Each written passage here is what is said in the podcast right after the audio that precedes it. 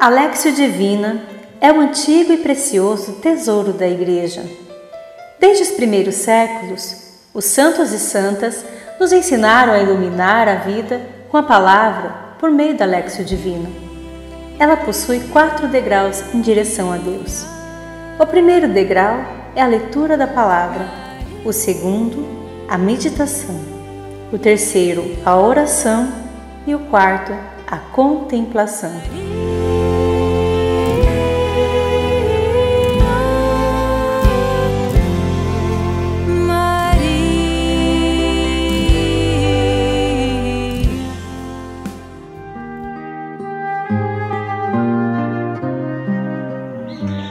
Alegria e paz. Eu sou o Altieres dos Santos e espero que você esteja bem e esteja em paz. Mais uma vez, hoje nos reunimos para rezar a vida à luz da Palavra de Deus. Eu espero que esta palavra possa fazer na tua vida grandes transformações, possa fazer de você a pessoa que você precisa ser, mais completa, mais feliz, mais equilibrada e principalmente consciente de que tem uma missão importante no mundo. Neste ciclo, nós rezamos as prefigurações de Maria na Palavra de Deus. Hoje, quem nos ajuda a rezar o nosso processo de conversão é a personagem da Rainha Esther, que também é uma prefiguração de Maria. Por isso, eu te convido nesse momento a se colocar em um ambiente livre de todas as perturbações, onde você possa dedicar-se a este momento profundo e precioso de oração. Coloque-se em uma posição confortável, se for possível, recline-se no seu leito, coloque fones de ouvidos, ou se você for ouvir com outra pessoa, coloque o som de uma forma que ela também possa ouvir. Respire profundamente Prepare-se para este momento de oração. Experimente uma profunda sensação de calma, de tranquilidade e de segurança. Respire mais uma vez. Como está a tua vida hoje? O que você tem no coração? Quais são as tristezas, Quais são os receios? Quais são as desconfianças? Mas também quais as pequenas e grandes alegrias você pôde recolher na vida hoje? Quais são as esperanças que você traz no coração? Quais são os sentimentos de gratidão que brotam aí diante do mistério da vida? Respire mais uma vez. Coloquemos tudo isso diante da majestade e da proteção de nosso Deus. Estamos reunidos em nome do Pai, e do Filho e do Espírito Santo. Amém. Divino Espírito Santo, Deus de amor e luz, humildemente vos colocamos diante de Ti, sabendo de nossas fraquezas, de nossas limitações e de nossas quedas. Vos pedimos porque confiamos em vós Ajuda-nos a levantar-nos dos buracos, dos territórios pedregosos, acidentados, do lamaçal onde nós possamos ter caído em algum momento. Faça com que nós tenhamos forças para olhar para dentro de nós e ver que nossas qualidades são maiores que os nossos defeitos. Ajuda-nos, Senhor Espírito Santo. Dá-nos a tua luz, a tua força e a tua consolação. Tudo isso vos pedimos, a vós que viveis e reinais, como Pai e Filho na unidade dos séculos. Amém. Subamos juntos o primeiro degrau da nossa Lexio Divina, que é o degrau da leitura. Hoje nos ilumina o texto do livro de Esther, capítulo 2, versículos 1 a 8. Livro de Esther, capítulo 2, versículos 1 a 8. Respire profundamente. Depois desses acontecimentos, acalmado seu furor, o rei Assuero lembrou-se de Vaste, da sua conduta e do que decretara contra ela. Disseram então os pajens do rei que o serviam: Que se procure para o rei jovens virgens e belas. Estabeleça o rei comissários em todas as províncias do seu reino, e eles reunirão todas as jovens, virgens e belas na fortaleza de Susa, no harém, sob o cuidado de Egeu, eunuco do rei. Guarda das mulheres, que lhes dará o necessário para seus adornos. A jovem que agradar ao rei reinará no lugar de Vasti. O parecer agradou ao rei e assim se fez.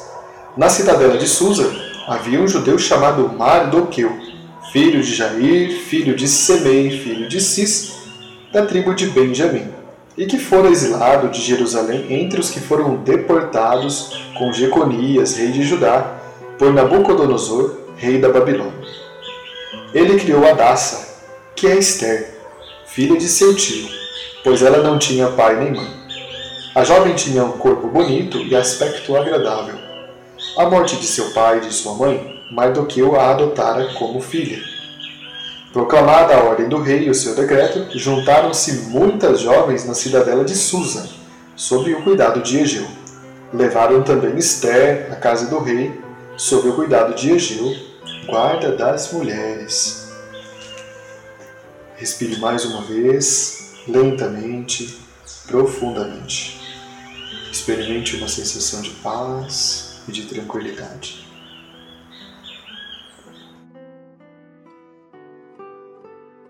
O livro de Esther conta a história de uma rainha que amava seu povo e que usou seu poder e suas capacidades para pedir ao rei que salvasse as pessoas da morte. Esther fez o que conhecemos como intercessão. Ela pediu e o, e o rei a atendeu. Na narrativa de Esther, há três personagens importantes além dela: seu tio Mardoqueu, que a criou como filha, seu esposo, o rei Assuero, e o ministro do rei, Amã. A história foi escrita como uma forma de lembrar ao povo a fidelidade para com Deus. Seus personagens principais serão entendidos nesta Lexia Divina como representações da prudência, do equilíbrio, da ambição e do descontrole. Esther é uma das últimas santas mulheres da Bíblia que antecipa Maria, Nossa Senhora, Mãe de Jesus, Mãe de Deus. Esther é uma rainha que intercede pelo povo. Maria será a rainha que intercede por toda a humanidade. A ação de Esther salva da morte todo o seu povo. A maternidade de Maria salvará da morte a toda a humanidade. Esther e Maria são mulheres de fé, piedosas e confiantes em Deus, que guiam suas vidas pelas inspirações divinas e procuram caminhar à luz da palavra. Respire mais uma vez. Esta é a história de Esther e de seu povo. Vivendo em uma terra estrangeira, eram considerados cidadãos de segunda classe e seus direitos e deveres não eram os mesmos dos habitantes locais. A narrativa do livro de Esther acontece no período em que os persas conquistaram a Babilônia e decretaram o fim do exílio dos hebreus em 538 a.C. Mas alguns hebreus, com suas famílias, acabam vivendo no estrangeiro, onde se integram com a sociedade local, e este é o caso da família de Esther. O personagem de Esther representa equilíbrio. Seu nome significa estrela, e também ela é chamada de Adassa, que significa flor do deserto. Ela é descrita como possuidora de grande beleza, mas sua preciosidade não fica limitada a isso, e ela se destaca por interceder diante do rei Assuero para que nenhum mal aconteça a seu povo. Esther oferece a primeira imagem um contraste. É jovem, bela e madura. Tem firmeza em suas ações e boas intenções no coração. Algo que chama a atenção sobre ela é que ela mesma não estava fascinada com sua própria beleza, isto é, não carregava orgulho ou vaidade disso e agia de forma natural. Não permitia que sua beleza e suas qualidades a cegassem. E quanta gente vemos que não consegue ver o mundo além de si mesma ou além de si mesmo pois ficam míopes com alguma qualidade ou alguma beleza. Pessoas assim comportam-se como se estivessem embriagadas pelas suas próprias supostas virtudes e qualidades. Além de não se preocupar com sua própria beleza, Esther tem mais uma qualidade que atualmente anda em falta. Ela conseguia se importar com as pessoas ao seu redor e até mesmo com aquelas pessoas que ela não conhecia.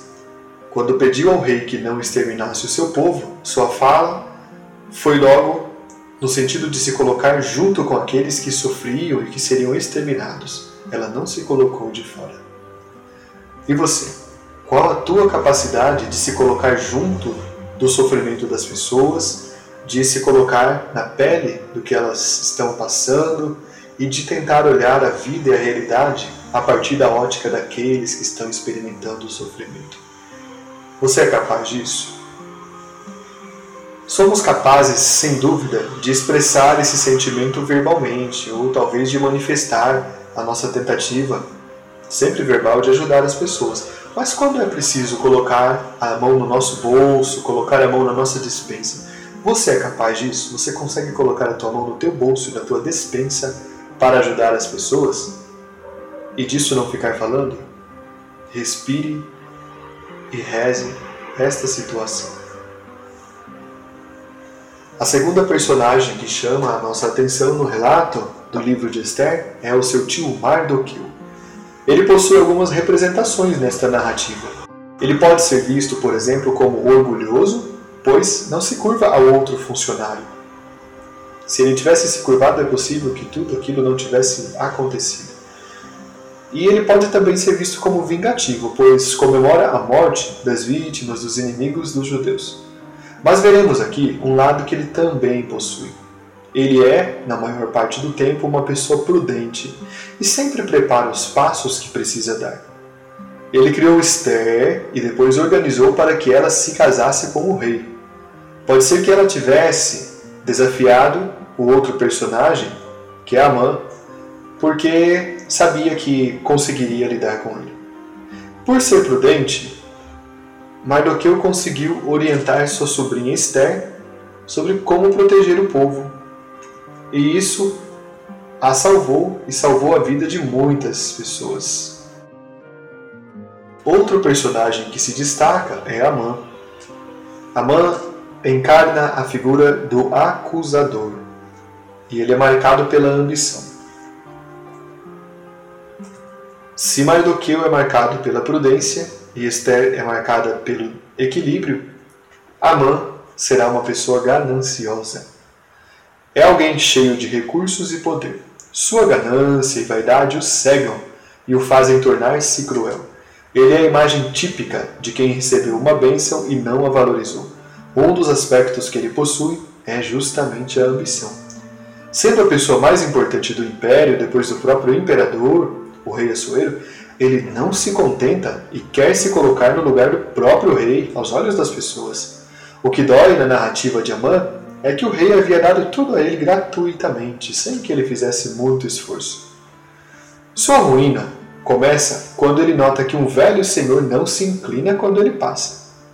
Não havia necessidade de ligar para isso, mas aquele velho senhor, em pé, feria de tal forma a vaidade de Amã que ele não conseguia ficar em paz.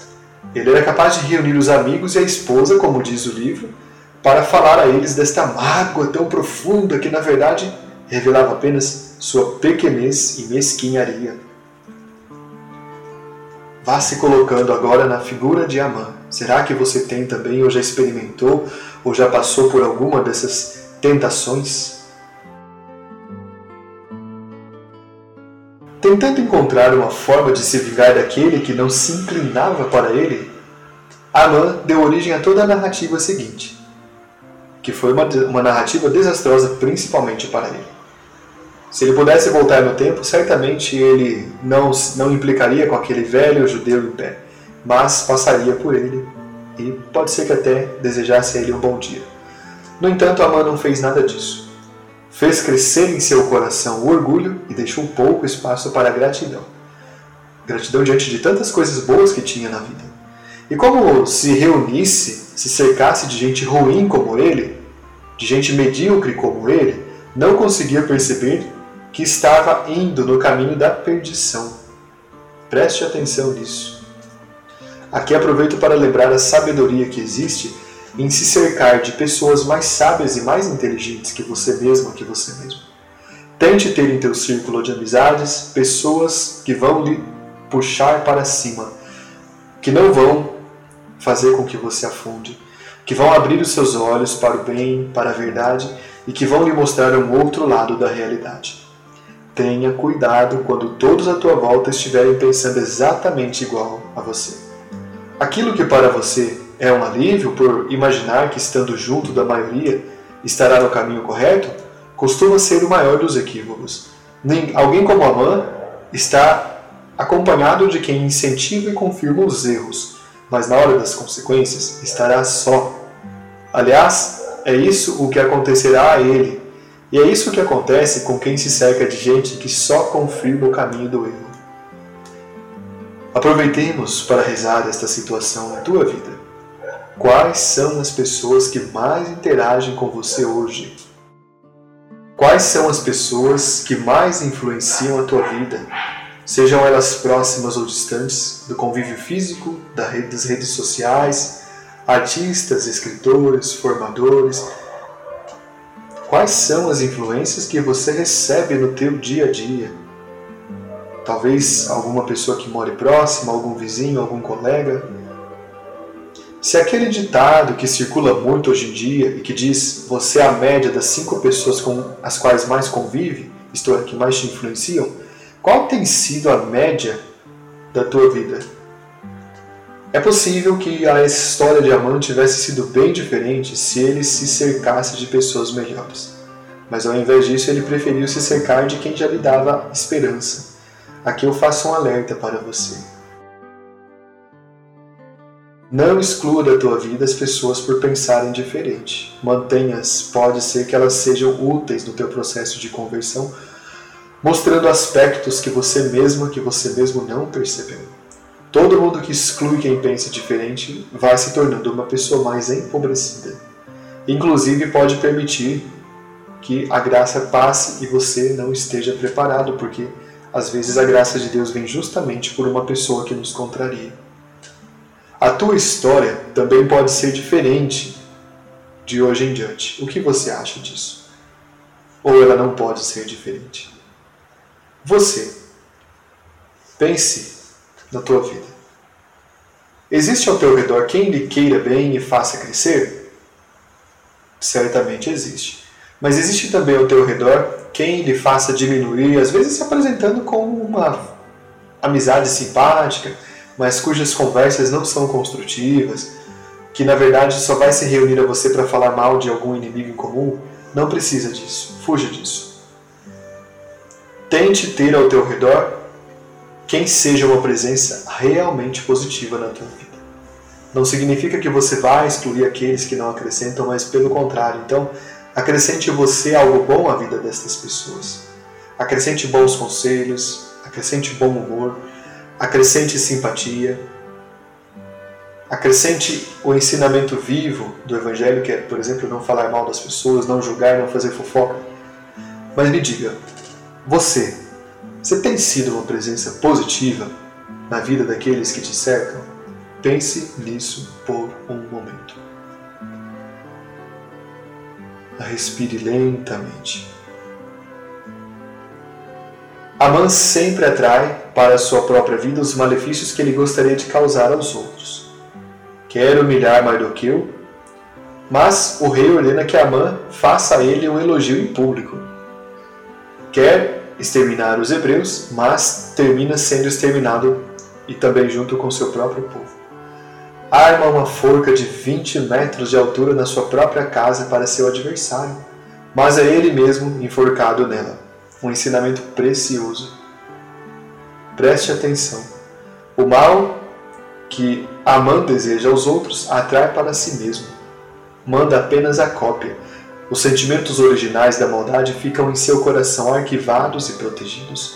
Por isso, ele atrai para a própria vida tudo que é ruim, tudo que é mal. Somos como antenas que captamos aquilo com, como o que estamos nos sintonizando. Quais são os sentimentos que você cultiva em teu coração? Quais as sintonias que você coloca no teu coração? Com quais tipos de sentimento? Tenha sinceridade. Sente ódio em algum momento? Sente indiferença? Sente rancor? Sente que não vai ajudar as pessoas, que não quer ajudá-las? Sente uma atração quase irresistível por falar mal? Por fazer críticas? Por fazer zombarias e sarcasmos? Sente necessidade de fazer fofoca? Respire mais uma vez, lentamente, profundamente. Por isso, a história que Amã deixou para a posteridade foi a de um homem que recebeu as maiores bênçãos da terra, mas não tinha onde colocá-las porque seu coração já estava entulhado de arrogância, vaidade, preconceito e muitos outros detritos. Quantas pessoas são abençoadas e não conseguem perceber? Amã era o portador das melhores coisas que alguém pode esperar: bens materiais, prestígio, riqueza, poder e principalmente era bem quisto pela pessoa mais poderosa e mais generosa também, o imperador, o rei Assuero. Mas o que ele fez de tantas dádivas, de tantas bênçãos? Amã deu menos valor a elas e mais valor à vaidade e ao orgulho. Somos como Amã quando um pensamento ruim entra discretamente em nosso coração e não apenas o deixamos se instalar, como também passamos a alimentá-lo. Ele vai se instalando, aparece em nossas vidas e depois em nossas atitudes. O pensamento não acontece de uma hora para outra. Ele acaba sendo percebido pelos olhos, entra pelo coração e aí passa a dar origem ao pecado. Então, isso significa dizer que o pecado não acontece sem aviso prévio. Passou pelos olhos, entrou no pensamento, se materializou em palavras. O pecado precisa entrar, mas na maioria das vezes ele é convidado de honra e entra pelas portas da frente. Uma vez instalado, fica à vontade conosco e vai fazendo aparecer os frutos de sua ação. Vai te deixando também à vontade com ele e faz com que vocês se sintam íntimos e próximos o pecado para muitas pessoas acaba sendo verdadeiramente a sua segunda pele, a sua forma de ser, de se apresentar, e muitas pessoas acham que é uma espécie de estilo de vida ou uma espécie de é, postura diante dos outros. Na verdade, é apenas pecado mesmo. Respire mais uma vez. Vá rezando a tua vida à luz destes personagens. E nós agora vamos ver mais um destes personagens, que é Assuero, o rei, o imperador. Ele representa na narrativa a imagem do descontrole. Porque sua esposa anterior, a rainha Vasti, não havia comparecido a um banquete que lhe oferecia, ele fica simplesmente indignado e a demite, isto é, se divorcia dela, assumindo outra pessoa como nova esposa. Organiza uma espécie de concurso e Aí conhece Esther, escolhe essa jovem para ser a sua nova rainha. Aproxima-se, em outro momento, de um homem que ele mal conhecia, que era Amã, e lhe enche de bens, riquezas, privilégios, sem nenhum merecimento aparente. Acolhe tudo o que o seu ministro lhe diz, sem pensar em nada. Pior, entrega a esse mesmo ministro um dos símbolos máximos de sua autoridade, o anel como sinete, ou seja, o anel que naquele tempo os reis usavam para que significasse a sua assinatura pessoal. Tudo que Amã fizesse, o próprio rei teria assinado embaixo. Olhe a confiança que ele deposita nas mãos deste personagem. Em seguida, Assuero deixa Amã armar o assassinato de todos os judeus e não se opõe. E depois muda de ideia e manda os judeus matarem os seus inimigos. Assuero é um desequilibrado. Tenta agradar a todos e sempre exagera na dose. Olhando para a figura dele, você se vê em algumas dessas características? É possível que você possa se encontrar nelas? Há situações ou pessoas em tua vida que te levam a reagir de modo desequilibrado? Note que um desequilíbrio gera outro em um ciclo interminável. Qual a dimensão de tua vida sofre hoje algum desequilíbrio? É a tua dimensão afetiva, é a tua dimensão familiar, é a tua dimensão profissional, é a tua dimensão financeira. Onde é na tua vida que está tendo um grande desequilíbrio e às vezes você não consegue identificar o motivo, você não consegue lidar com essa situação, mas você percebe que ela está fora do controle, ou pense em algo que também é capaz de te desestabilizar. Pode ser que quando você entra em um determinado ambiente você não se sente bem, pode ser que quando você está na presença de uma pessoa é, que lhe irrita, que lhe causa intrigas, você não se sinta bem, você perca a paz, perca a tranquilidade, pode ser que inclusive perca a calma. Quais são as situações da tua vida, quais são as dimensões da tua vida em que você enfrenta o desequilíbrio? O que é capaz de desestabilizar você? Respire mais uma vez. Rezemos por estas realidades neste momento.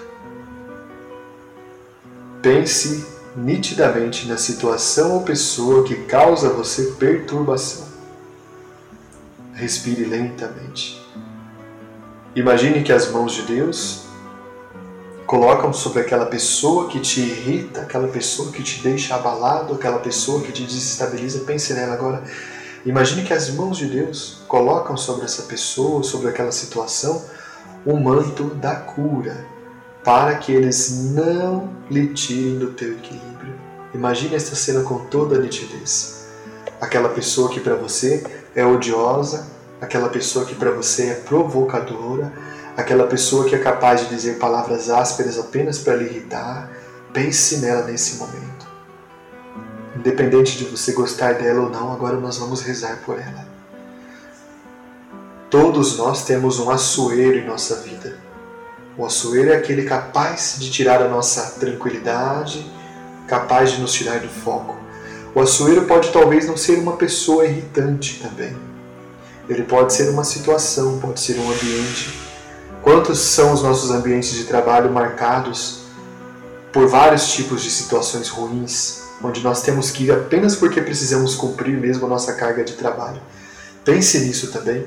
E agora eu quero que você imagine com toda nitidez as mãos de nosso Senhor, as mãos chagadas de Cristo, mãos que vêm do alto colocando um manto de cura sobre tudo isso, sobre esses lugares, sobre essas pessoas, e fazendo com que aquele malefício que eles têm, aquelas intrigas que eles têm no coração, sejam queimados na mesma hora.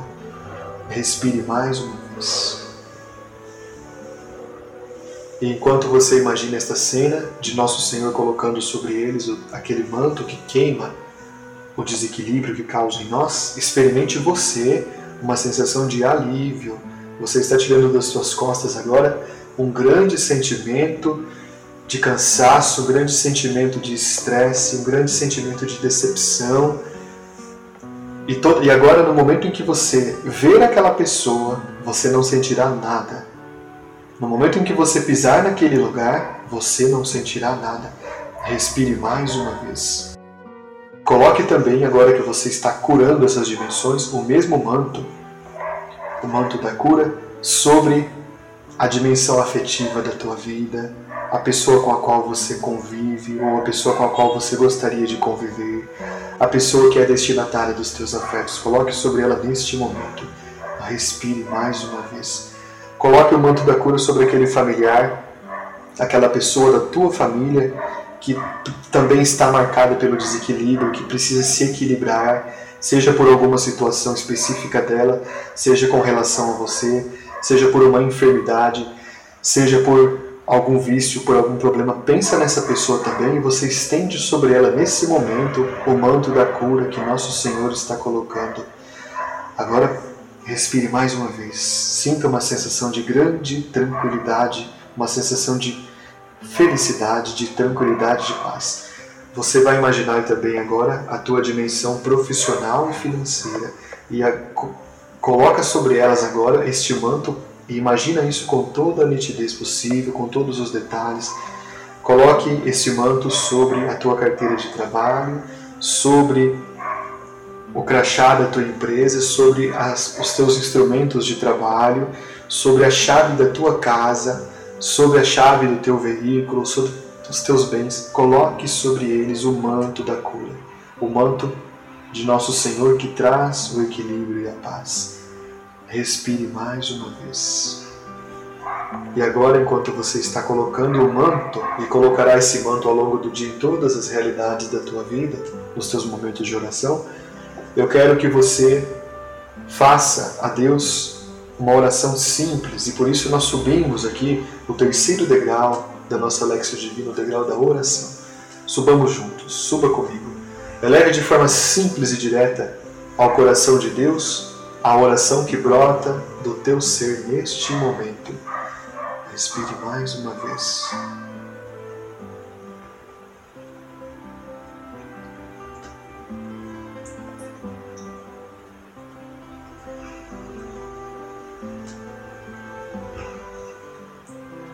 E juntos subamos também o quarto degrau da nossa Lexio Divina, o degrau da contemplação. Respire profundamente. Neste momento, Jesus te visita porque te visitou ao longo de toda esta Lexio Divina, aí mesmo onde você está. Quando a presença majestosa de Deus está perto de ti, você experimenta uma profunda sensação de paz, de proteção, de confiança e de tranquilidade. Respire mais uma vez. Jesus está aí sentado ao teu lado e olha profundamente para você. Estende as suas mãos que você pode inclusive ver as chagas da cruz. E em uma das mãos de Jesus está uma pequenina e bela balança de ouro que funciona de verdade.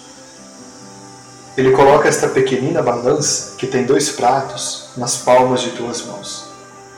Apesar de pequena, a balança de ouro pesa bastante. Olhe para ela. Nos dois pratos que ela possui, estão representadas duas figuras. Ela é a balança do teu coração, onde são medidos e pesados todos os dias os teus pensamentos, as tuas palavras, as tuas atitudes. Dependendo de qual prato pesar mais, tua vida vai se inclinar mais para o que ele representa. Olhando para o fundo daqueles pequeninos pratinhos, como se fossem pequenas moedas, porque ela é muito pequena, você olha para um prato que é o prato do bem, do belo e do verdadeiro. Ele representa o bem, o belo e o verdadeiro em tudo que existe na tua vida.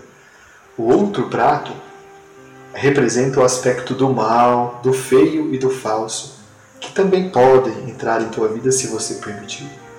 No fundo de um dos pratos você vê o rosto de Esther, a justa, e no fundo do outro prato você nota o rosto de Amã.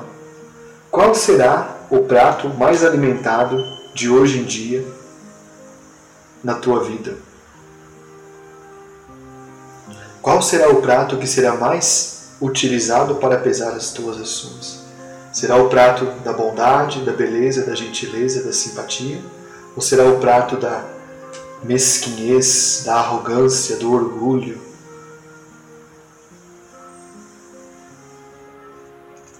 Respire mais uma vez. Jesus deixa com você essa balança para que você simbolicamente saiba que o teu coração inclina-se para o bem ou inclina-se para o mal, mas quem decide é você.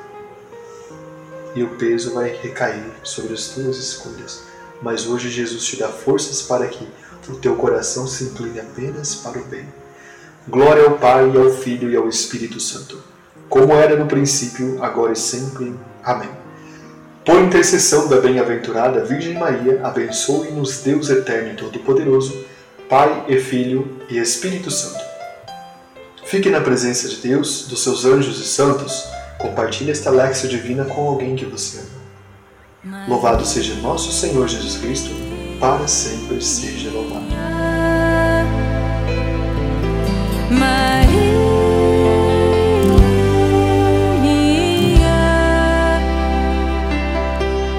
Maria.